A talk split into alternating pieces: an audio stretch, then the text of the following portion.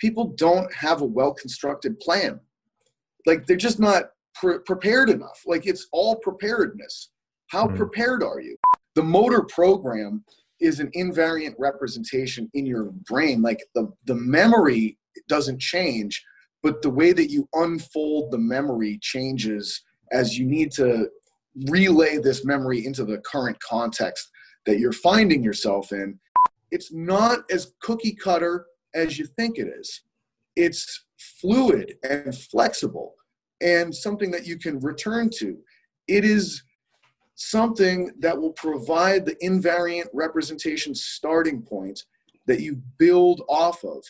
People don't appreciate how important planning is.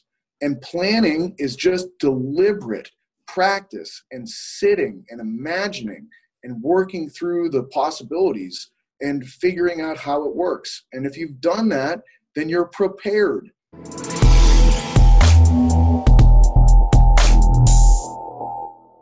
Hey, Pat, welcome back to the podcast. All right, Sean, it's always a pleasure to be back. I know we've had some good ones before. I think uh, that one we had, the last one was with Evan. Correct. And that was a great talk. So, yeah, I mean, let's let's uh, let's do another one of these that, that ends up being really successful. I'm always down. Yeah. So for those who haven't listened to the previous ones, episode number 12, uh, just Pat, and then uh, episode number 23 with Evan and Pat talking about all things hypertrophy. So today, Pat, we're talking about your new book uh, that you recently released. So can you talk a little bit about when did you decide to write this book? Yeah, so the book, which is called A Coach's Guide to Optimizing Movement, and the subtitle is Rethinking the Big Patterns. It's a uh, it's a book that I, I, think it was. I mean, it's I'm pretty sure it was about two years ago. Um, I was presenting at an event called The Reckoning, and for me, that was a really critical event, like in terms of where I how I felt about myself career wise. So uh, Mike Ranfone hosted that event, and I was invited to speak at it. And the other speakers were Doug Kechijian and Bill Hartman. And for me, you know, Bill has been an idol for me for a long time. And, you know, I look up to him more than anyone else in our field. I, I, you know, I think that he has a better overall understanding of how the human body moves and how to influence the body from an adaptive uh, training perspective better than anyone that I think exists on the planet. Um, so, you know, when for me getting this opportunity to present in the same lineup as him was the equivalent for me being called up to the major leagues. You know, it was like I had uh, sort of shown some talent and people kind of knew who I was to some degree. But in this particular instance, like getting a chance to be to to to do that was like, mm-hmm. hey kid, this is your shot. Show us what you got. You got a 98 mile an hour fastball or not? And so that event was um, was a really like for me. I pre- I prepared uh, the presentation that I did for that for for months and months and months. I put more work into that presentation than anything I had previously done in my life uh, my doctoral dissertation included in that list. Like this was something that I, I really took seriously and I really saw as, as this opportunity. And, and quite honestly, it, it was more for me like trying to, I felt like my presentation was a presentation of Bill. I wanted to show him that I had the goods, that, that I was really, um, you know, somebody, somebody worth uh, being in this field and operating at a high level. Mm. And, you know, I, I still feel that that for me, the most proud, you know, I, I don't get a feeling of like excitement or celebration after doing something. You know, I can remember finishing defending my doctoral dissertation and it was like, all right, whatever. Uh, you know, I've, I've done other things that like people are like, oh, you must be so excited about. It. And I'm like, eh, I, I don't know, like what I, like, not really, I don't really care. But I, I remember um, doing my presentation at the Reckoning and Bill came over to me after and he said, That was the best presentation on neuro I have ever seen. And that was the best feeling I've ever had professionally mm-hmm. and one of the best feelings I've ever had in my life, period. So, you know, to me, like that just sort of sets the stage for what that that weekend was about for me. But you know, the like simultaneous to that, like Bill did uh, his presentation, which was on the thorax half of it was kind of on the, the thorax, Mhm. and the other was was sort of like uh, you know a lesson on learning and how we learn and, and things of that nature. And during the part where he was going through that, he sort of famously at this point said, You know, I want you guys to write out your models. No, seriously, write out your models. And, you know, I, I was like, and, and he gave all the reasons why, you know, this whole idea of like taking your intrinsic knowledge and making it, or, or your implicit knowledge and making it explicit through this process of really writing out your model. And then after you go through this explicit uh, procedure, then you'll return to your implicit knowledge as you're operating in your day to day work life. But that implicit knowledge will be so much more refined and effective and powerful. It's very similar to Daniel Kahneman's message in, in Thinking Fast and Slow Mhm. with system one and system two of the brain that for the vast majority of humans on this planet, they operate all the time in system one and it's very much an unrefined ignorant system. One like we believe everything that we think in our heads. We make up our minds very quickly. But we're generally speaking wrong and filled with heuristics and just you know totally flawed logic this that and the other thing. The only kahneman and he he won a nobel prize for this thesis said that the only chance you have of really being a high functioning intellectual powerhouse and an effective thinker is to take your implicit knowledge and then put it through the meat grinder of system two, which is this slow, deliberate process of evaluating that which you think. And by doing so and using science and evidence and researching it and learning about this topic in an unbiased way, if you spend enough time doing this, and this is kind of that famous sort of 10,000 hours rule, which in reality is kind of an arbitrary number. But if you take your time with deliberate practice and system two approaches to things, you'll rewire and reframe and change everything about the way in which your brain understands a particular topic. And after you go through that procedure, now when you return to your fast operating implicit system one, you've changed it. And it's a powerhouse and it recognizes patterns so quickly and profoundly that it's truly a, a, an incredible machine at that point. So that's why everyone should write out their model. No, seriously, write out your model. And I began that process the next weekend. Mhm. And, you know, at that time, it was legitimately just this exercise of really trying to write out my model for my own benefit. And I remember uh, relatively soon after that event being contacted by uh, a couple of guys that had previously been some of my students at Springfield College, and they operate a gym out of the Boston area. And they said, "Hey, you know, we'd we'd really like to have you come up and do a seminar for us. Like, uh, you know, it's not going to be big. Like, we're not a huge gym. We don't have a huge following or anything, but we'd love to have you and make it work." And and I was happy to do so. And we kind of figured out what the topic would be, and it was, uh, you know, something along the lines of I believe the title of the presentation was Common Pitfalls with Off-Season Training. Mhm. It was something like that, or maybe exactly that. and I, I started thinking, like, all right, you know, what exactly do these guys want, or something along those lines. But then I started thinking to myself, well, it's the same pitfalls as everything else. Like, people don't have a well constructed plan. Like, they're just not pre- prepared enough. Like, it's all preparedness. How Mhm. prepared are you?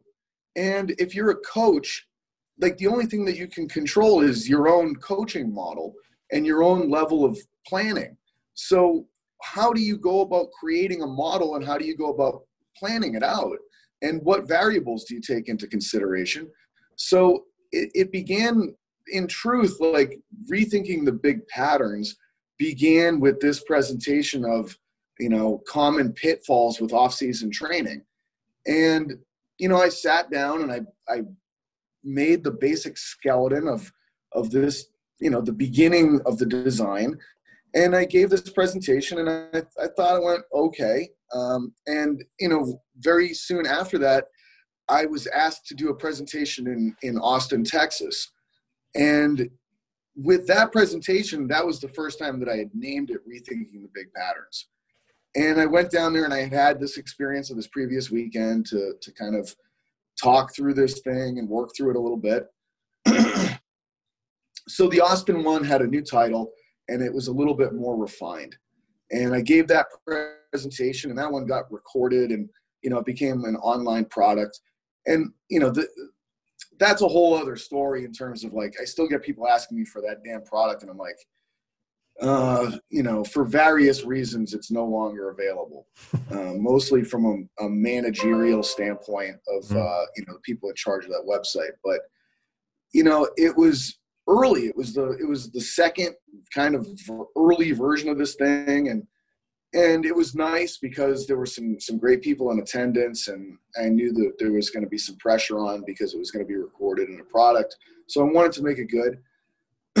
you know, after that, I did another presentation in Vancouver, um, which I believe you know you you put together. Yep, correct. And that one was was really the third version of it, and it started to really click at that point. And and in that one, I remember the flight out to Vancouver thinking to myself about the organization of of the way that I put the the categories of exercise together, mm. and those kind of big cards that sort of lived in the pre, in that presentation. And that was a big emphasis of that presentation was just this organizational system, this taxonomy, and you know when I think about it, that was that was sort of like you know the that first seminar was was really based on the organization of the material. And that's something that I, I've since called movement quality and movement quantity, which mm-hmm. are pillars one and two of what's now a seven pillar model. And then after that, you know, the, the seminar also really focused on movement standardization, which I didn't call at that point, but that's now pillar three of what's now a seven pillar model and and that was basically all that seminar was. It was three pillars. And you know i remember after that seminar i i sat down and because it was like i had given this thing three times at that point i felt like i had started to organize the big topics in my own head to a certain degree but i wanted to actually write it out. Like i so i sat down and i tried to write out the seminar in a word doc format. And i mm. ended up turning that written out version into two articles that I sent over to SimpliFaster, and they put it on their website. There's two of them in there, and it was basically the, the that seminar, you know, which was uh, creating a taxonomy and creating um, sensory motor competencies, which I think I called sensory motor competencies for the first time in that article. Hmm. So that was really what I would have called rethinking the big patterns one as a seminar. And what's interesting is after I wrote out the those articles for SimpliFaster, I started my brain started to go to like, well, what what else needs to come together for this thing to make this a more effective model? Like, how do I? I've I've established this as kind of its base, mm. but what can be added to this thing? and and that's the next thing that I started to do is to create what's now called the principles of progression, and and that's now pillar number four. Um, so I really built out Rethinking the Big Patterns 2 as a seminar series on adding this pillar four to the previous three pillars. And that fourth pillar really felt like a big deal to me. And I, I hoped and really, I felt like to me it was the biggest part that I had added because it was looking at every possible motor program that you could coach into people and it tried to provide a, a principle based approach for telling people exactly what to do to start people off with having them be successful. You know i i had um i had kind of had like these these big theoretical concepts that had gone into rethinking the big patterns one. You know there were these backbone theoretical pieces. Mm. and you know there was variability there's asymmetry uh, you know, but there's also one called invariant representations. And, and that one, like if you go through the book, you'll see that one's the second of these theoretical models that are the backbone of the thinking that goes into the entire, um, you know, structure of this model. And the invariant representation is this the way that we store memories uh, as a as an animal, and that it's you know you you create this one model in your own head that represents a concept. And it's almost easier to to give examples of it and i always give the same example to to illustrate the concept which is signing your name. You know it's like your brain forms the memory of signing your name by by learning this procedure. You know someone has to teach you for the first time this procedure and then you begin to form this memory and you you know at a certain point after all of these repetitions and everything else like you can sign your name very easily and then I, I point out to people, hey, can can you take your elbow and aim it in front of you, and you can sign your name in the air in front of you with your elbow, and you can do it with your nose in front of you if you want. You can point your toe and sign your name. The motor program is an invariant representation in your brain. Like the the memory doesn't change, but the way that you unfold the memory changes as you need to relay this memory into the current context that you're finding yourself in and the specific demands that are being placed on you to take this memory and to bring it out into the world as a motor display.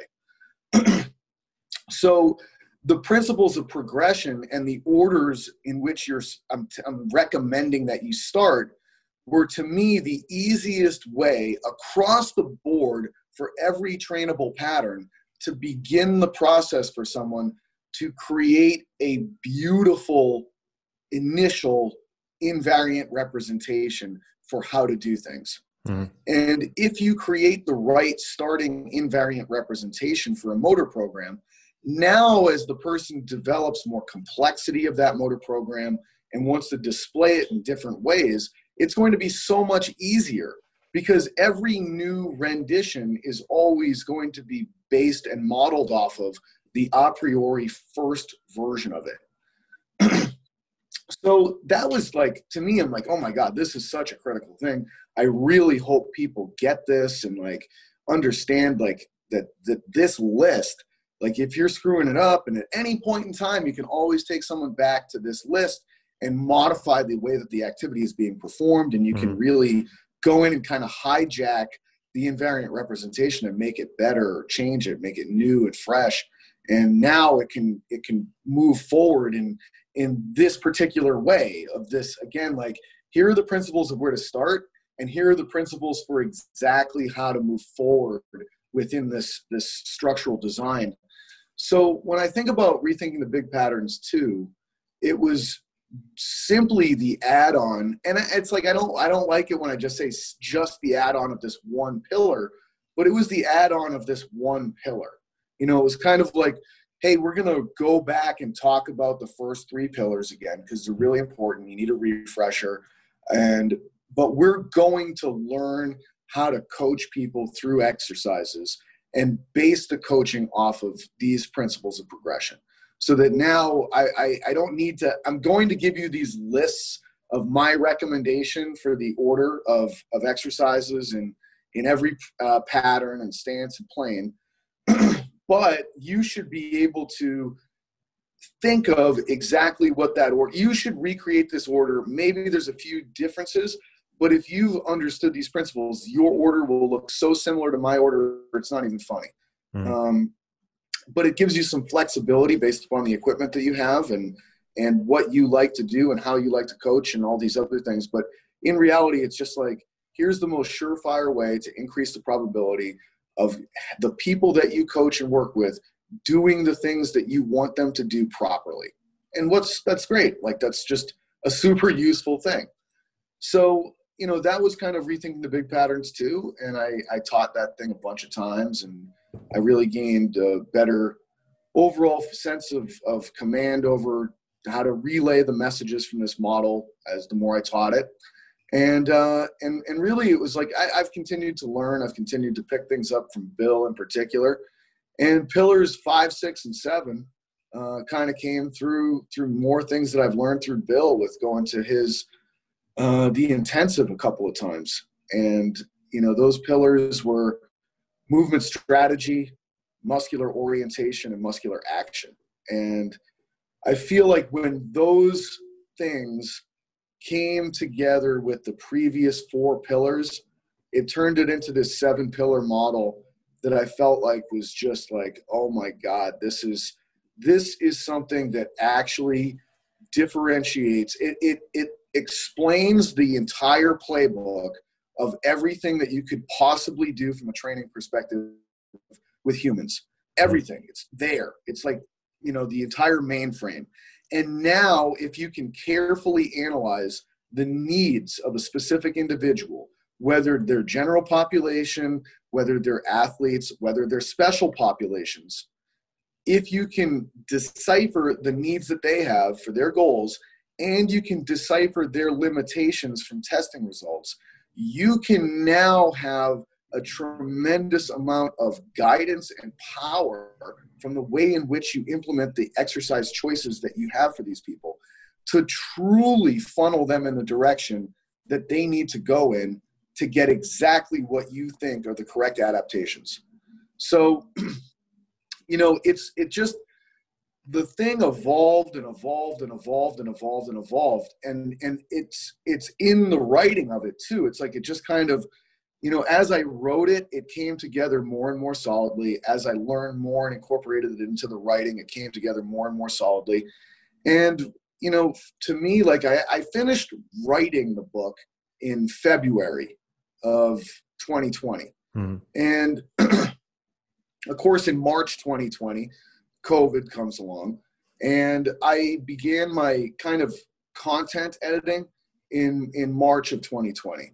And the beautiful thing was I had plenty of time. You know, I would go to the gym and be nobody there, and I'd be able to work out, and then I'd sit in in silence for a couple of hours after that, and I could read and I could kind of rework the the book and rework the concepts and you know to me like when I'm writing I'm a bit like a uh, cross-examining lawyer, just trying to poke as many holes in my own boat as I possibly can and see where water comes out. Mm-hmm. And I just did that day after day after day for hour after hour after hour, and it was very focused um, work. And you know, uh, I, I don't remember exactly how long that took.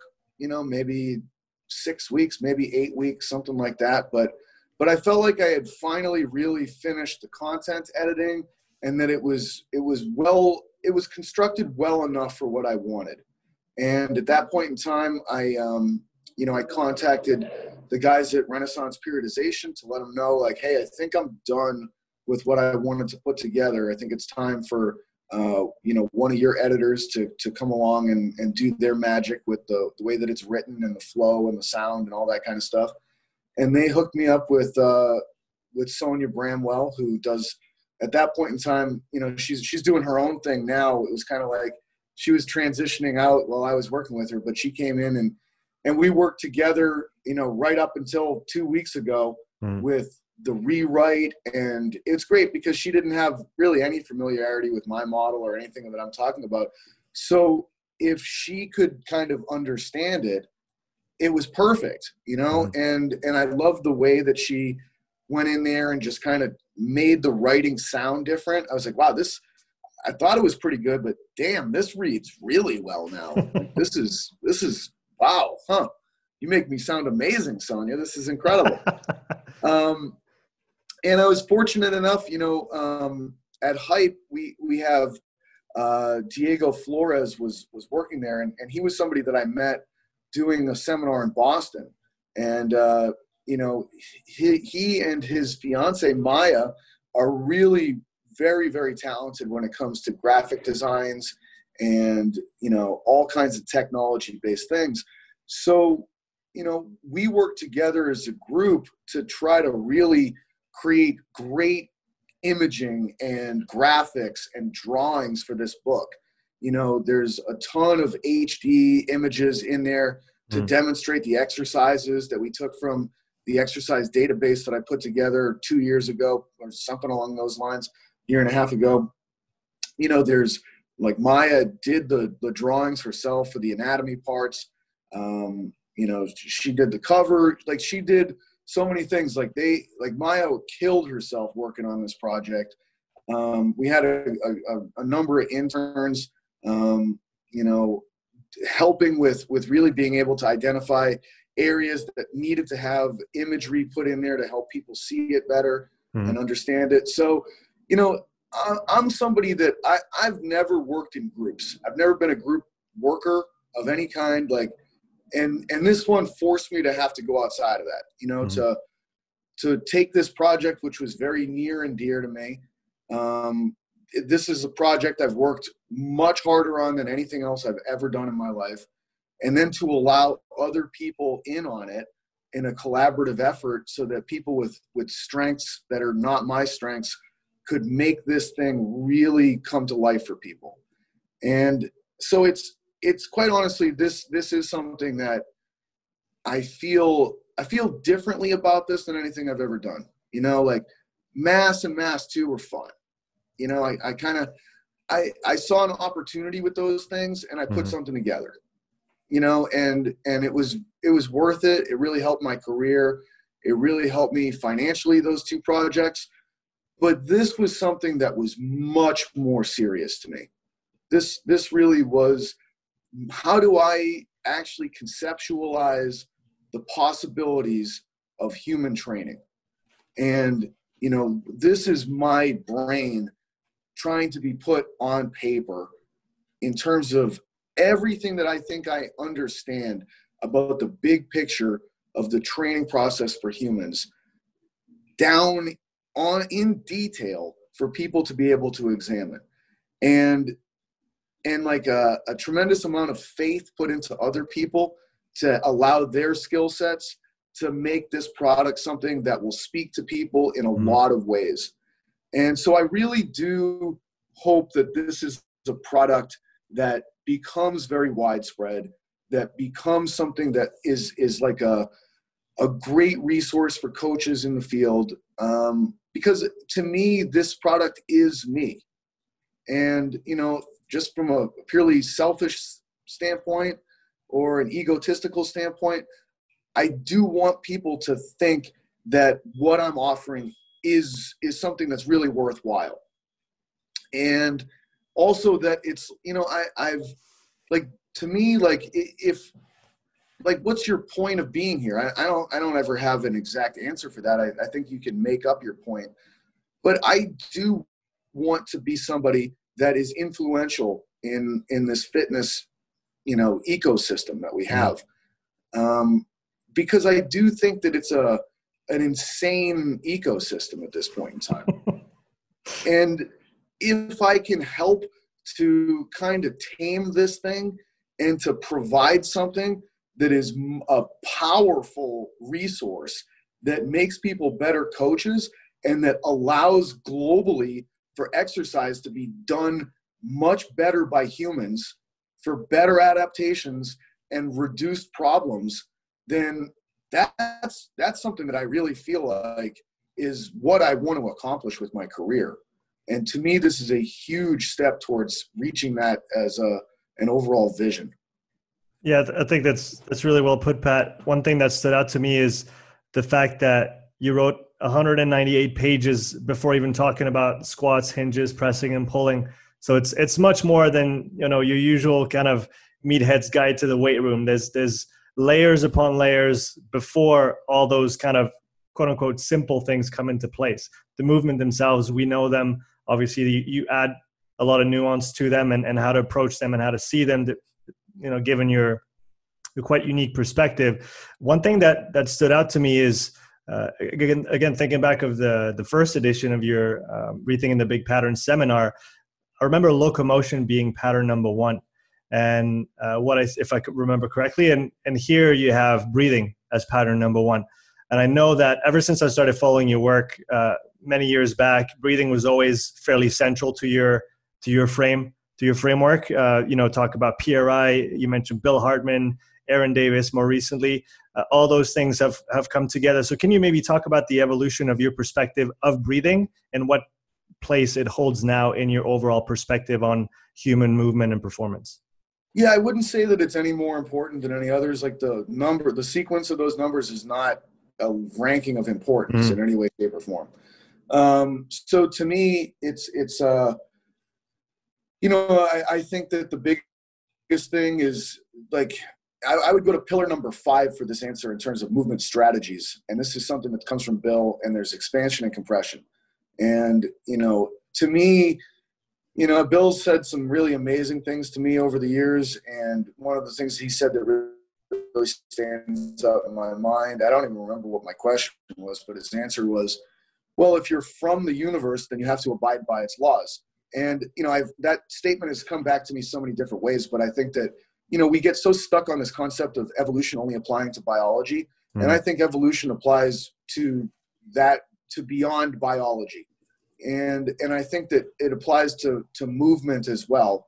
And things moved before biological life emerged in the universe. Inanimate objects move. And there are Newtonian physics laws that pertain to the, their movement. Um, and and so some of the things that we know about movement i would say that the first law of movement is that things expand or compress. And that's basically it. And everything else is a manifestation of that on some level. And it's the origin and it's the end. It's the big bang and it'll be whatever they call it the big the big compress going in back into the singularity so molecules ions do the same thing. You know they can they'll they'll flow down a concentration gradient from from high to low uh, and and i would just call that expanding. And they can be pumped against that concentration gradient and that would i would just call that compressing. And you know i think about you know older animals or older life forms like once we get to biology and you think about like an amoeba or something like that and that all it does is kind of expand and compress when i think about um, you know, jellyfish would do the same damn thing. Like that's how it moves through through life. And and really, I look at like uh, you know, you get to a human, and it's almost like we have many animals inside of us that make us up into a super animal in some ways. Like I look at a diaphragm, and I'm like, that's clearly just a jellyfish. Like that's a jellyfish inside of our bodies that we adopted at some point in time. Like you know, a heart is kind of like a sponge. It's there's there's all these these things like the, our organ systems to me are just older animals that took up residence inside of a super animal. And i don't know if there's validity to that but i look at it and i see that sort of a thing. But these things also move and it's very easy to see lungs expand and compress. It's very easy to see a heart expand during diastole and compress during systole that's movement you know? It's like it's not just moving arms and legs and thorax and all that kind of stuff but you know breathing is a very easy to observe expansion and compression phenomenon that is part of a movement piece that involves movement of uh, animate biological tissue as well as inanimate inorganic uh, matter in terms of air. And it's always going to be this this interplay between the movement of inanimate inorganic and animate organic that will be the physical displays that we have as a species so, you know, uh, I think that the one of the coolest things that I've taken from Bill from a usefulness standpoint is that the human skeleton and the design of it is full of constraints. You know, like the bones basically create their own constraints for the directions that certain joints can move based on their shape, mm. but that there are stereotypical movements of joints that would be within the family of expansion or compression. Um, you know, so if I say that diastole is the expansion phase of the uh, you know cardiac cycle, and that systole is the compression phase of the cardiac cycle, I could say a similar thing in terms of the ankle, and I could say that the ankle would feature an expansion, plantar flexion, supination sort of a phenomenon, and a compression, dorsiflexion, pronation kind of a coupling. And the same thing could be true of a hip or a pelvis with you know flexion abduction external rotation being the expansion parts and extension adduction and internal rotation being the compression parts so i don't see really any difference between an ankle going into plantar flexion and an inhale it's the same thing. It's all an inhale. It's all an expansion piece. You know i don't see any difference between a femur internally rotating and an exhale. I don't see any difference between a hand supinating and an inhale. it's the same it's just a different manifestation manifestation of the same strategy. So i think that breathing is is it even a program? Like i look at my own model and I'm, i can tear it apart you know from now till sunday all day every day and twice on tuesday. And i would definitely start with saying like i don't know if any of these things are even actually motor programs that are different from one another. They're just different variations of shape change that are expressions of movement strategies. And that sometimes they occur against different loading zones and different velocity spectrums along different duration continuums.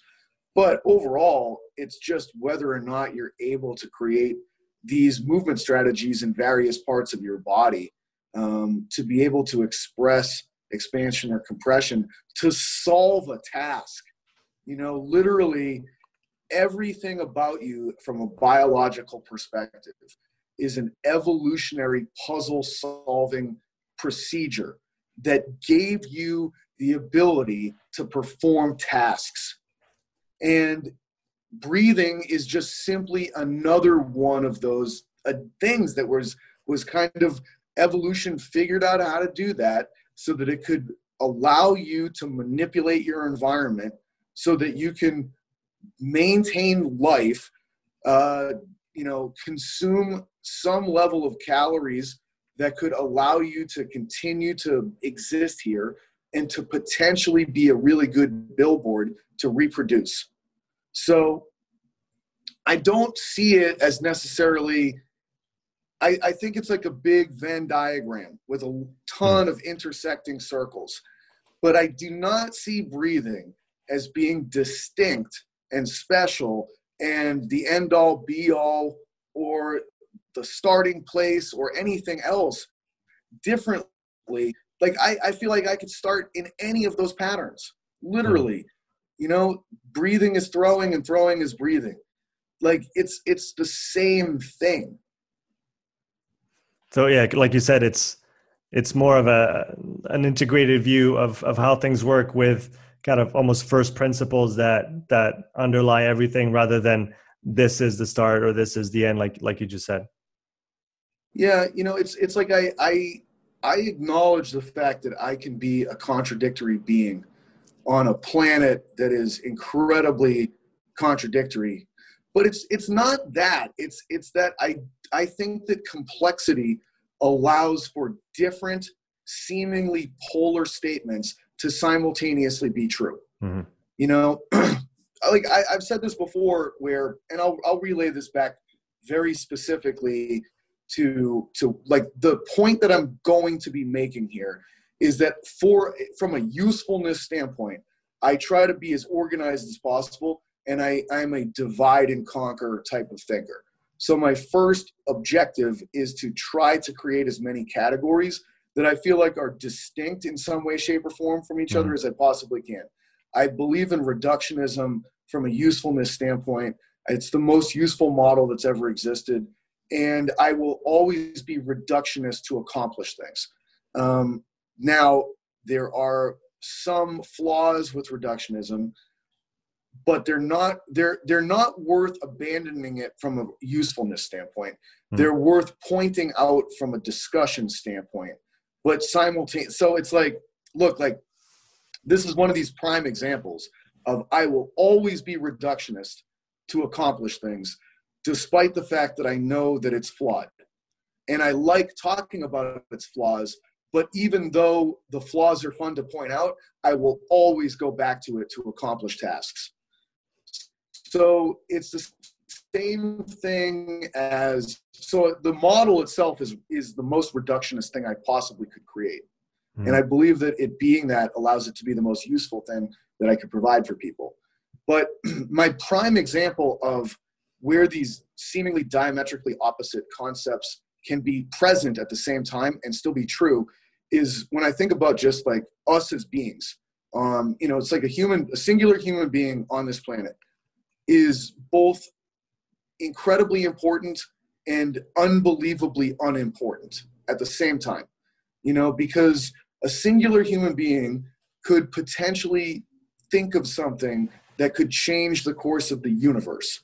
Mm-hmm. you know, for sure change the course of the planet. And for sure, uh, each singular human being can be very important to the lives of other people. You know, the the emotional state of a singular person can be so powerful and profound.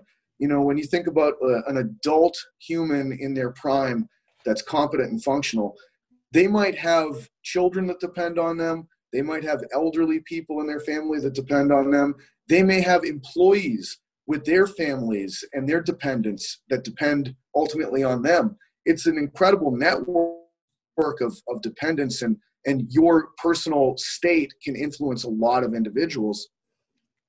But at the same time, despite the fact that you can have feelings that feel crushing and that all of these people can have feelings that can feel crushing that depend on you, at the same time, you are so such a speck of dust compared to the overall size of this planet that it's like impossible to even conceive of how small you are relative to the planet.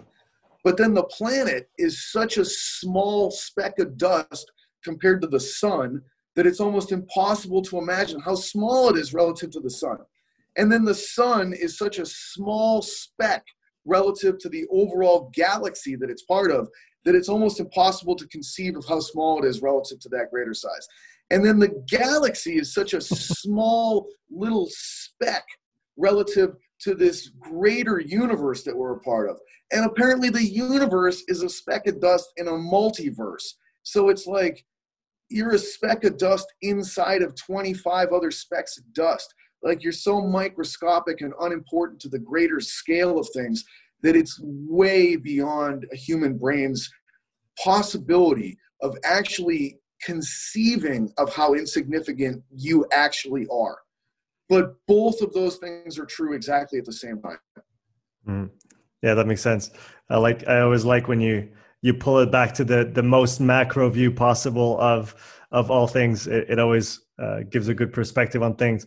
Another another aspect that I where I kind of spotted a difference between the version one and, and this final version of your book is the the way you split uh, core training. Um, in uh, rethinking the big patterns one, if I remember correctly, you had sagittal on one side and then the frontal and transverse in another bucket.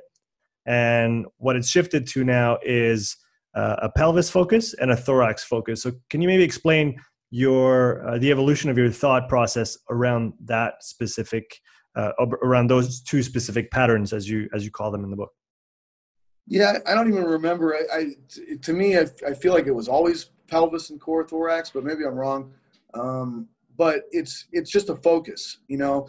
It, like i always like teaching the seminar and saying to people hey what's exercise number one for core pelvis bilateral stance sagittal plane.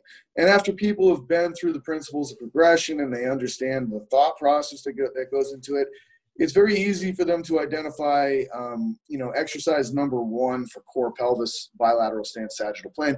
They're like, oh, okay, well, no, you're going to be laying on the ground because that's going to minimize gravity. Uh, we're going to have maximum reference. So we're going to have your heels against something. We're going to be in short levers. We're going to have constraints, so the ground will be level to keep your body in line for, for sagittal motor competency. I guess when I think about it, it's probably a 90 90 hip lift. That mm. seems to be what exercise number one would be for that pattern. Okay. And the target tissues, according to sensory competencies for the sagittal plane, uh, for the pelvis, are glutes and hamstrings, but we're in a position of hip flexion so it's going to be hamstrings. Easy. It just leads you right there. Boom. And then it's kind of like, all right, well, what's exercise number one for core thorax, bilateral stance, sagittal plane? And people are like, okay, well, it's got to be, you know, minimize gravity. So we're going to put them on the ground again. It's got to be short levers. So it's probably going to be 90 90 position. Uh, we want to maximize references for sagittal plane, and the sagittal plane references the heels. Hmm. It's the same exercise. 90-90 hip lift. What's the difference? The difference is that we're going to put more of an emphasis on reaching with the arms in the core thorax version, and in the core pelvis version, we're going to put more of an emphasis on what we're doing with the pelvis and with the femurs during that exercise. But it's the same exercise. It's just the emphasis changes. Mm-hmm. And if you kind of go through the whole thing in, in some of the and there's there's instances where it's the same and then there's instances where it branches off and breaks away but it's it, it, to me it was like well you know you get to the point where like almost every exercise is a an integrated core exercise where you have targets that are in the thorax and the pelvis but again as a divide and conquer thinker hmm. you know i want to give people that are starting off with this the greatest probability of being successful that they possibly can so don't try to do all things at once in the beginning like you're not ready for it be a line cook before you try to be a master chef. And a line cook just cooks the same thing over and over, very basic. Um, you know, once you get to the point where you're a master chef, hey man, yeah, have fun, like play around, like integrate, and you know. But at the same time, like I still follow the same principles of progression. You know, even like uh, you know, I work with with trainers from New York. Sometimes they'll book sessions with me because they're like, hey, I, I'm you know, I'm going through your stuff uh, I think it would just be really helpful for me to actually like be a client of yours for a month or two, so I can get coached by you and sort of feel this out and figure it out. And it's been really successful. I really enjoy those sessions because all of a sudden they start to really see like, oh my god, like. So you know, I was working with somebody the other day, and he was like, "All right, you know, I really want to get this frontal plane pelvis stuff down. All right, like how do we how do we do this?" And I was like, "Well." What are the principles of progression? We, we go through these things. And it's like, well, start sagittal. And I'm like, yeah, it's a frontal plane drill, but we're still starting sagittal. It's still, we always go back to the same principles. So if you don't have a good sagittal base here, there's no way we're going to be able to add on this progression to getting to frontal plane. And I hmm. love doing this in seminars too. I'm like, because people have the same questions over and over again. They're like, well, how long do I have to stay with this sagittal, you know, start before I progress to this next thing? And I'm like, I don't know. It could be could be three weeks for somebody. Could be I'm like I'm like, look, I'm providing you with these sensory motor competencies. When someone is clearly competent, progress. That's your answer. Like if they're competent and you feel like they can progress, progress. And if they're incompetent, regress. There's no timeline that's specific. So I'm like, here, I'll show you. I'll, I'll, I'll, this is going to be an eight second uh, principles of progression demonstration. I'm going to take eight seconds, like bull riding, and I'm going to progress this person through the entire series. So, you know, if you get somebody that's that's a, you know, if I get a professional athlete, they might go through through 15 layers of progression in in four minutes with me with an exercise. But I always start in the same place, set the foundation, and then once the foundation is set, I just follow the same damn things. I mm-hmm. go from you know, stance wise from bilateral stance to front back to lateral. I can do that in the same exercise. I go from sagittal plane to frontal plane to transverse plane. I can do that in the same exercise. I go from short levers to long levers. I can do that in the same every single one of these things I can basically build out in the same same way. And then people see it and they're like, "Oh shit, I didn't know that it applied acutely as well as chronically." I'm like, "Yeah, it's it's a principle. It applies across the board in all circumstances. It's not just, it's not as cookie cutter as you think it is. It's fluid and flexible and something that you can return to. It is something that will provide the invariant representation starting point that you build off of. If a pitcher in the major leagues is getting ready for a game, I guarantee they start off in the bullpen and they start the same way. They do a few easy tosses. They don't go out and have their first practice throw be a, a slider. You know, it's just not something that they do. They'll build up with with just some easy toss. They'll go into long toss, and then once they are throwing to a catcher off the mound, it's going to be fastballs first. I'm like, that's a sagittal pitch, okay? And then what are they going to do? They're probably going to go with more of like they're going to throw their off-speed pitch. Here's a changeup. Okay, they're playing with velocity. Now here's going to be a curveball, a slider. You know, these are the other planes, the the other layers being added to it. But they would start the same way. It's other sports, like it's the same kind of thing. Mm. You, know, so to me, it's like jujitsu warm up. What do you do? Like you kind of start off with these drills where you're like, you know, uh, swimming for underhooks, and then you get into these other like it's it's across the board preparation for activities. And the more that you sort of see the way that these principles play out, the more you're like, oh, okay, if I am just giving myself a better opportunity to prepare the person to execute the ultimate desired outcome at, with the highest probability of doing it right. Uh, Pat, I wanted to spend a couple minutes on the next question here and then move to rapid fire questions to finish off. Uh, one thing that struck me here on on this uh, this book compared to what you presented previously, like I said already before, is the the you went in much more detail on the sprinting and the change of direction work. Uh, you had locomotion as one of the patterns. You obviously uh, talked about throwing and jumping already in, in the previous iterations, but what brought you to towards the, the, the including more information on the sprinting and the the change of direction, which is which now you know pulls us out of the gym and really makes this uh, a very a more holistic athletic approach let's say to to things as opposed to like i said before just squat hinge push pull. Well it was always there sean. It was always there. I we didn't, didn't have we, enough time. Right we didn't do any we didn't do any sprinting drills during the the seminar. Not enough time the weekend seminar. And i you know it's like it was kind of cold and raining in vancouver you know? so it's it's always been there. It's mm-hmm. always been in there, but there's never enough time. You know, it, it, it, took me two years to make this book project come to life. Like mm-hmm. you got two days uh, with a seminar, and at that point in time in Vancouver, probably 10% of the people that were there knew what the hell I was talking about to start off with. So I'm following the same principles as when I coach exercise.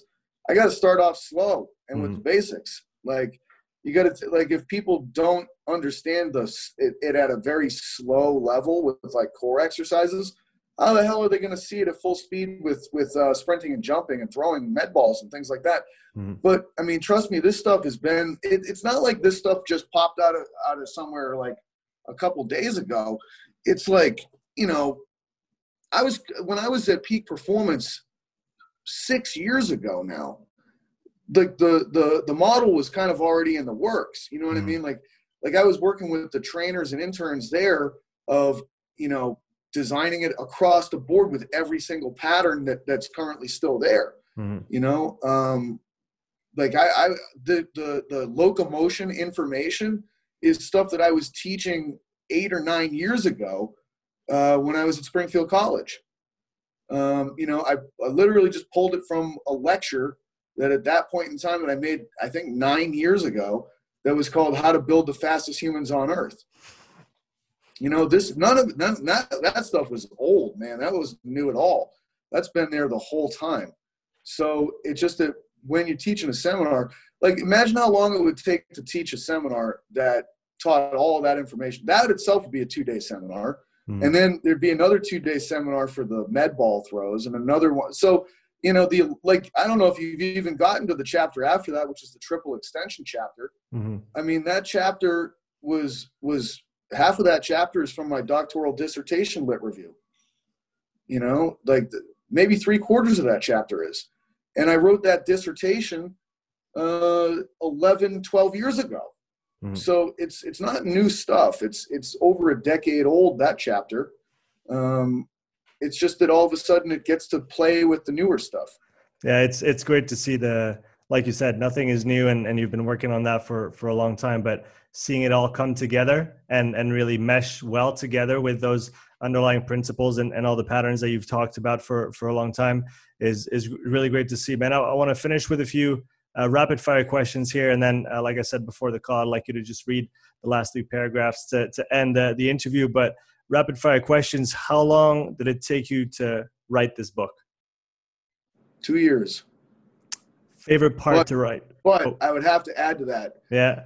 Like I just said, there's sections of this book that are 11 years old, hmm. 12 mm. years old. Still counts.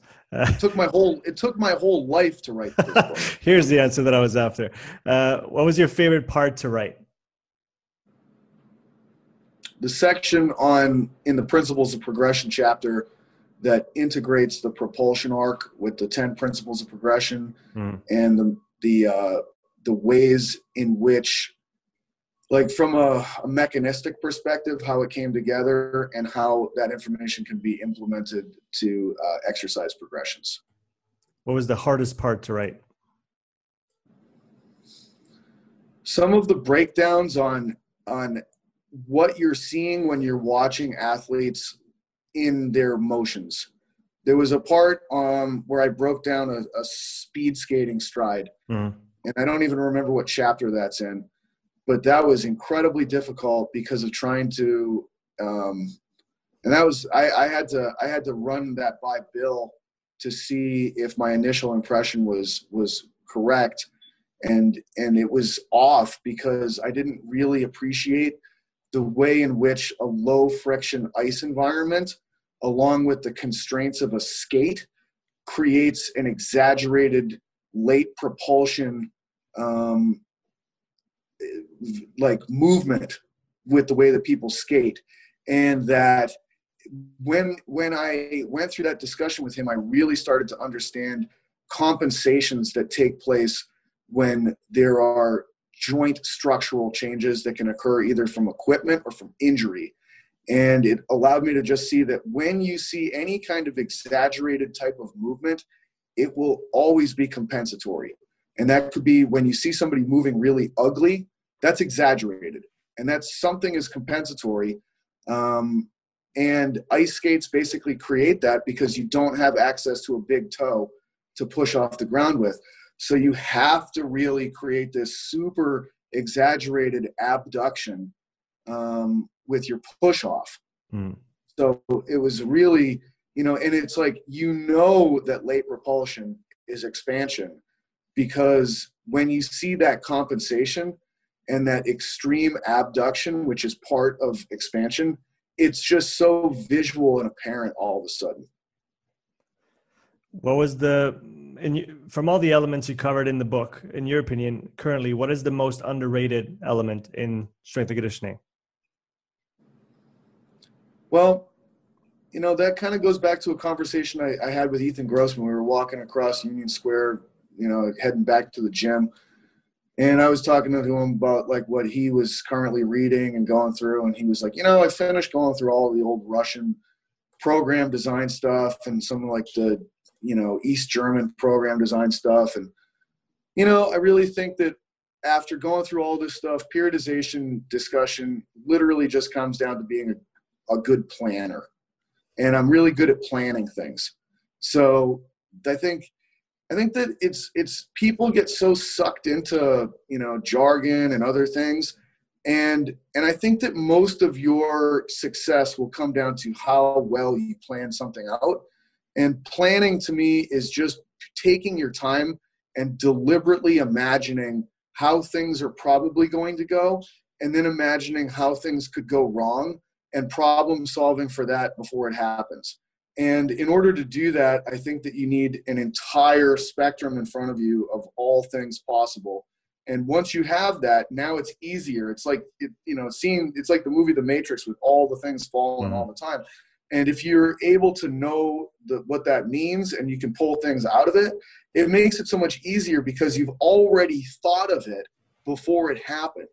And then once you've already thought of something and practiced it before it happened, it's so easy in the real time. It's almost like when you're watching Spider Man and in the first one where he's in high school or something and he gets into the fight in the cafeteria and it's so slow for him. Like he's seeing this guy punch and it's like in slow motion. He like can walk around it, like look at his fist.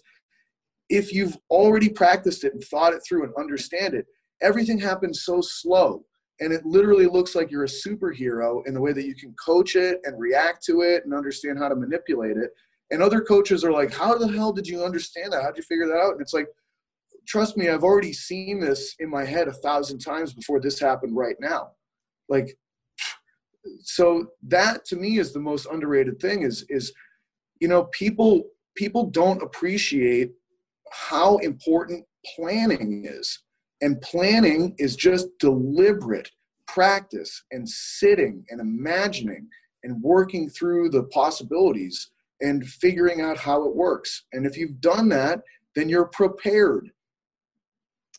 Pat, thank you so much for coming back on today. Where can people find the book? It's at Renaissance Periodization. Um, if people are you know going through me, I just put everything in my Instagram at this point, which is at Dr. Pat Davidson, uh, and it's Dr. Period Pat Davidson. Uh, I've got a link tree through my uh, Instagram bio link, and it's the first tab on that link tree. So it's very easy to get to. And uh, you know, it's I think it's a it's a it's a very easy to afford price. You know, I wanted to make this thing very accessible to to everybody. So uh, the guys at RP, I think, did a great job with making it easy to purchase and easy to access. And it's an ebook, so you you know you click it, you buy it, it's yours immediately. There's no time to waste. And the people that want a hard copy, you know, there are some people that are just like insistent. Hey, man, Staples is a great spot. You go there. They will print that thing out for you real yeah, cheap. Make, they'll make, make your own. Yeah, they'll make it into a binder for you. So, you know, even the book itself is part of its own concepts of Jacksonian dissolution. It's got options, and if you want the older throwback version, it is available for you, and you can revol- you can resort back to it. That was a great way to finish off, Pat. Thank you so much again for everybody listening. Uh, the link is in the show notes to go and uh, find Pat's book. Go buy it, go read it, and then ask Pat all your questions uh, if you have any. Uh, thanks again, man. It was a pleasure. And do you want me to read through that last little section? If you have two minutes, yes. I do, sure. Let's do it. Um, yeah. So let me pull this up real quick. And this is the, the last three paragraphs of the book. I do not believe in ultimate answers so much as in better questions. I believe in incomplete operating systems that serve as launch pads for eager workers. I believe in loving one's work passionately and consumingly, but welcoming criticism just as passionately and sincerely. Here, I offer you my sweat, my thoughts, my soul on paper. And as much as I want you to find it truthful and helpful to you and those you coach, if you stumble on ideas lacking accuracy or usefulness, I hope you initiate a dialogue to raise these concerns. I love this field, including the study of human expressions. As with any great love, you must offer it in totality and hold on for a ride of unbelievable highs and insufferable lows. Here's to giving ourselves freely, owning what we put out into the world, accepting what comes back from our offerings, always being willing to adapt and change, and never ceasing to strive for excellence along the way. Pat, thank you so much. Thank you, Sean.